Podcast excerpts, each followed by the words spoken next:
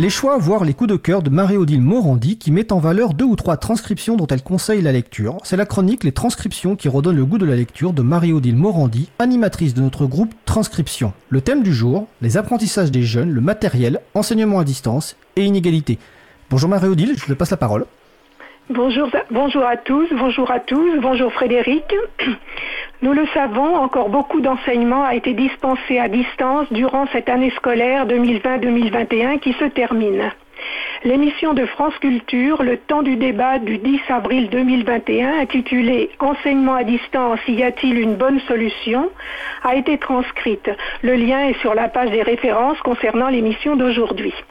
À ce débat, animé par François Saltiel, participait Sophie Vénétité, secrétaire générale adjointe du SNES-FSU, principal syndicat dans l'enseignement secondaire, Laurence Allard, maîtresse de conférences en sciences de la communication à l'université, et Pascal Plantard, professeur d'anthropologie des usages et des technologies numériques, lui aussi à l'université.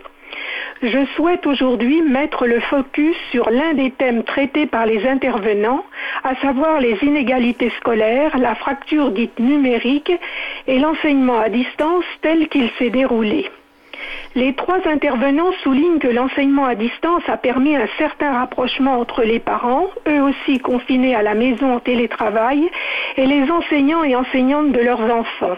Il y a eu beaucoup d'échanges à ce moment-là, la relation parent-enseignant a été renforcée, voire a explosé. Beaucoup de parents se sont rendus compte qu'enseigner est un métier difficile qui ne s'improvise pas, n'est pas enseignant qui veut. Cependant, cette relation marque restée par de profondes inégalités sociales qu'il ne faut pas éluder.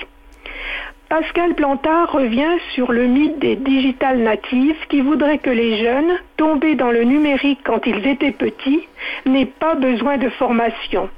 Ce mythe perdure dans les familles les plus vulnérables. À force de dire que les technologies c'est une histoire de jeunes, d'associer dans les publicités des images de, smartphones à des images de jeunes, on a conduit les parents déjà fragiles vis-à-vis de leur relation avec l'école à se dessaisir et à laisser filer.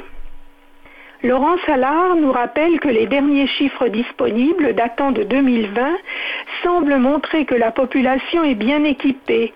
Il y aurait au moins un ordinateur dans 86% des foyers. Mais que signifie ce au moins un ordinateur par élève et par parent? On a un ordinateur pour cinq et l'une des phrases prononcées dans un montage réalisé pour l'émission. Laurent Salard se demande qui aura l'usage de cet unique ordinateur au sein de la famille. Quelles seront les négociations entre parents, entre parents et enfants et entre enfants? Quand sera-t-il des inégalités de genre et des inégalités entre enfants? Selon elle, il faut réfléchir au problème non seulement du côté des outils, de la technique, mais aussi du côté des relations familiales qui se nouent autour de ces équipements. Une grande majorité des enfants de plus de 11 ans possèdent un smartphone. Les jeunes sont connectés en permanence aux réseaux sociaux, mais qu'en est-il de ce que Pascal Plantard appelle leur capital culturel numérique?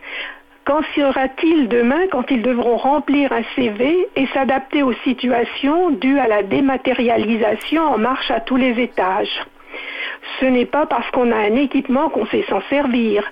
Sophie Vénétité s'est rendu compte que ses élèves, lycéens, ne savaient pas utiliser correctement une messagerie électronique. On demande à nos enfants d'utiliser des outils numériques dont ils ne sont pas coutumiers et, comme pour tout le monde face à ces outils, un apprentissage est nécessaire. Elle se demande à quel moment l'apprentissage de l'utilisation de l'environnement numérique de travail, face auquel même beaucoup de parents se sont trouvés démunis, est fait. Je ne souhaite pas particulièrement revenir sur mon passé professionnel d'enseignante de technologie niveau collège, mais il fut une époque certes lointaine où ces apprentissages étaient dispensés avec un programme pour chacun des quatre niveaux du collège. La question se pose, comment aujourd'hui l'éducation nationale prépare-t-elle les élèves à se repérer dans ce monde numérique, à agir et à en être les acteurs? Constatation est faite que c'est le marché qui actuellement forme les jeunes, mais à des usages divertissants, récréatifs. Les GAFAM, Google en particulier, s'intéressent énormément aux données d'éducation et à l'éducation en général, vu les énormes intérêts économiques que cela représente. Au moment où les outils officiels dédiés à cet enseignement à distance ne fonctionnaient pas ou peu, les enseignants, dont l'un des objectifs principaux était de garder le contact, de, de, maintenir le lien avec leurs élèves, se sont tournés vers ces grandes plateformes. Se pose alors le problème de la protection des données, sauf qu'on se rend compte que certains produits conseillés officiellement sont hébergés sur des, serveurs appartenant à Amazon. Que faire? Pascal Plantard affirme qu'il va bien falloir réussir à faire de l'enseignement à distance sans les plateformes américaines, rappelant que leur modèle économique est basé sur l'économie de l'attention. Il cite l'exemple qu'il connaît bien, en Bretagne, il existe un espace numérique de travail basé sur une plateforme d'enseignement à distance libre, gérée par des, agents publics auxquels on peut s'adresser directement en cas de problème. Les offres américaines ont été utilisées pour la communication, mais au sein des disciplines, les ressources utilisées sont produites par les enseignants eux-mêmes dans des logiques coopératives, par exemple Césamat, plateforme d'échange pour l'enseignement des mathématiques. On regrette qu'aucun bilan de la période de confinement de 2020 n'ait été réalisé, bilan technique mais aussi pédagogique et social, puisque toutes les problématiques avaient émergé. Questions de, de tuyaux, d'équipements, de services, de relations savoir, mais aussi des questions d'espace et de relations familiales. L'école à la maison est une vaste problématique qui n'est pas seulement un problème d'outils, mais la disponibilité des outils reste primordiale. Raison pour laquelle je souhaite rappeler la chronique d'Isabelle Carrère dans l'émission Libre à vous du 13 avril 2021. Le lien est là aussi sur la page des références concernant l'émission de ce jour. Isabelle Carrère est présidente d'Antanac, une association située dans le 18e arrondissement de Paris qui lutte contre l'extractivisme, les déchets d'équipements électriques et électroniques par le reconditionnement d'ordinateurs et qui œuvre pour l'appropriation du numérique par toutes et tous grâce au logiciel libre. Cette chronique était intitulée Les apprentissages informatiques pour les jeunes et les moins jeunes.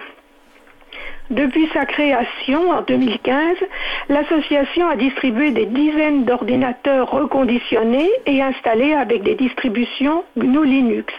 Les choses se sont accélérées pendant le confinement de 2020 toute personne qui reçoit un ordinateur reconditionné bénéficie d'une rencontre avec un bénévole de l'association qui consacre plus d'une trentaine de minutes à lui donner des explications sur la mise en route de l'appareil, ses fonctionnalités de base. Travail énorme, d'autant plus, affirme Isabelle, que le seul besoin qu'on a inculqué aux plus jeunes, c'est de savoir où cliquer. Ils veulent des réponses toutes faites pour aller vite, sans comprendre comment ça marche, sans se poser de questions. Je vous laisse découvrir les confusions qu'elle a pu observer chez ces jeunes, leur flagrant manque de connaissance du sujet. Elle constate qu'il y a encore de grandes injustices. Selon le quartier dans lequel on vit, l'établissement scolaire qu'on fréquente, la condition sociale de ses parents, on n'aura pas les mêmes chances dans l'appropriation du numérique, la capacité de réfléchir, de faire des choix, de comprendre les enjeux politiques qu'il y a derrière. Elle réplore que rares sont encore les enseignants et enseignantes qui prennent le temps de parler du monde du libre. L'école à distance n'est pas l'école telle qu'on la connaît. Une salle de classe n'est pas simplement un lieu de transmission de savoir, c'est un lieu unique où des interactions se jouent entre les élèves et l'enseignant et entre les élèves eux-mêmes, parfois avec des conflits. Le métier d'enseignant est un métier de relations humaines et cette dimension humaine ne se retrouve pas en distanciel. Nous ne savons pas comment va évoluer globalement l'enseignement à classique, une partie en enseignement à distance risque de perdurer. Il va falloir développer de nouvelles pratiques, inventer cet enseignement à distance qui ne peut pas être une reproduction de l'école en présentiel et on en revient encore une fois à la nécessaire formation des enseignants. La question des inégalités reste primordiale. On évalue à plus de 12 millions le nombre de Français qui sont éloignés du numérique et l'école reste le lieu privilégié qui permettra de changer cette situation. Il faut cesser de distribuer aux élèves du matériel gadget servant de com, soutenir les associations qui offrent des produits sérieux et pensés. Des solutions vertueuses permettant l'enseignement à distance existent. Des ressources éducatives libres sont à disposition sur Internet. Une dynamique doit être impulsée au niveau politique national permettant de se dégager des intérêts privés les usages des technologies numériques peuvent développer une forme de pouvoir d'agir, une forme d'émancipation, et nous savons tous que cela ne se fera pleinement qu'avec le plus possible de solutions et de produits libres. Je vous encourage donc à lire les deux transcriptions dont je deviens d'essayer de faire une synthèse. Bah, écoute, merci Marie-Odile pour cette belle synthèse. Je vais préciser que tu as parlé d'Isabelle Carrère de l'association Antanac. Hein. Antanac, c'est nos voisins et voisines hein, au 18 rue Bernard Dimet, dans le 18e arrondissement de Paris. Euh, malheureusement, comme l'a expliqué Isabelle la semaine dernière, Antanac a été la cible d'un commando d'abrutis euh, le dimanche 23 mai qui s'est organisé pour faire euh, exploser et faire disparaître complètement une terrasse euh, avec des, qui avait, sur laquelle il y avait des pieds d'arbres végétalisés, qui avait été euh, construite progressivement depuis le premier euh, permis en 2017 et l'autorisation d'implanter une terrasse en 2018. Donc Antanac avait construit un totem avec des pièces détachées, des composants d'ordinateur lors d'un festival. Tout ceci avait été conçu et fabriqué avec art et métier par les Antanakiens et Antanakiennes, armés, aidés de nombreuses habitantes et habitants des immeubles avoisinants. Et cette terrasse était devenue un lieu de convivialité. C'est vrai qu'elle était très appréciable. Et quand je suis arrivé au studio tout à l'heure, eh effectivement, il y avait un grand tout triste. Euh, donc cette terrasse euh, était un lieu de convivialité où je faisais bon vivre, qui transformait les trottoirs de la petite place. C'était comme un trait d'union entre la rue et les activités différentes de l'association. Cela servait à la fois de salle d'attente, de lieu de parole, d'échange, de détente, de jeu. Il y avait des belles plantes qui y poussaient, un vieil olivier, un rosier de jasmin, un genêt, des anémones du Japon, etc. Donc euh, grande solidarité et soutien avec nos amis d'Antanac. et j'espère qu'on en, que tout va aller mieux, que cette terrasse pourra être reconstruite et Isabelle a annoncé qu'il y aurait une fête de soutien bientôt, donc on en parlera évidemment sur l'émission euh, Libre à vous et vous y serez conviés. Euh, Marie-Odile, donc c'était la chronique euh, Les transcriptions qui redonnent le goût de la lecture de Marie-Odile Morandi. Marie-Odile, je te souhaite, bah, comme à Jean-Christophe tout à l'heure, de passer un, bel été et de nous revenir en, en pleine forme pour de nouvelles transcriptions à la rentrée de septembre. Merci, excellent été à vous tous et à vous toutes. Merci Marie-Odile.